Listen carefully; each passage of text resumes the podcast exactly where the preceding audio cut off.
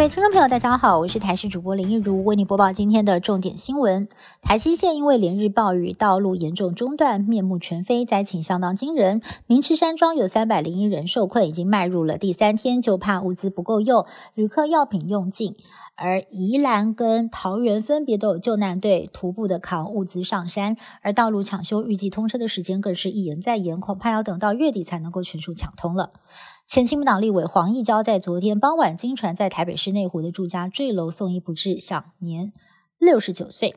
而黄义交是亲民党主席宋楚瑜的心腹，从省政府转战。立法院过去在立院的同僚，不论朝野，都称赞他非常的谦和，对他的离世深感不舍。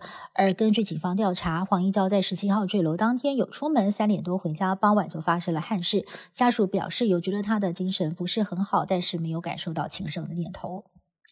行政院长苏元昌确诊新冠肺炎，他今天上午到立法院接受立委质询，后来觉得身体状况不太对劲，回到了行政院进行快筛，结果是阳性确诊。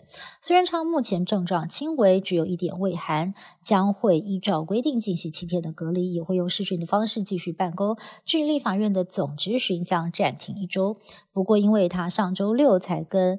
蔡总统同台出席指挥中心千日记者会，也引发了外界关注。总统府回应，总统目前身体状况一切如常。我国本土的确诊数在昨天短暂的降到二字头，在今天又拉回到了四点四万多例，比起上周二增加了百分之八点四，让人担心本土疫情出现反弹了吗？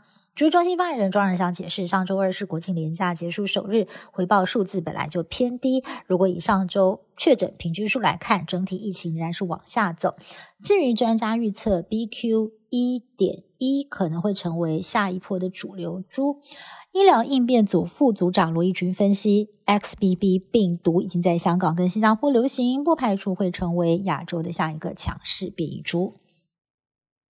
中国的经济恐怕出现了严重的问题。北京当局原定在十八号要公布 GDP 等重要的经济数据，但是在前一天十七号，中国国家统计局突然宣布无限期的延后公布，让外界普遍的认为恐怕是中国经济数据很难看，不如预期，没面子。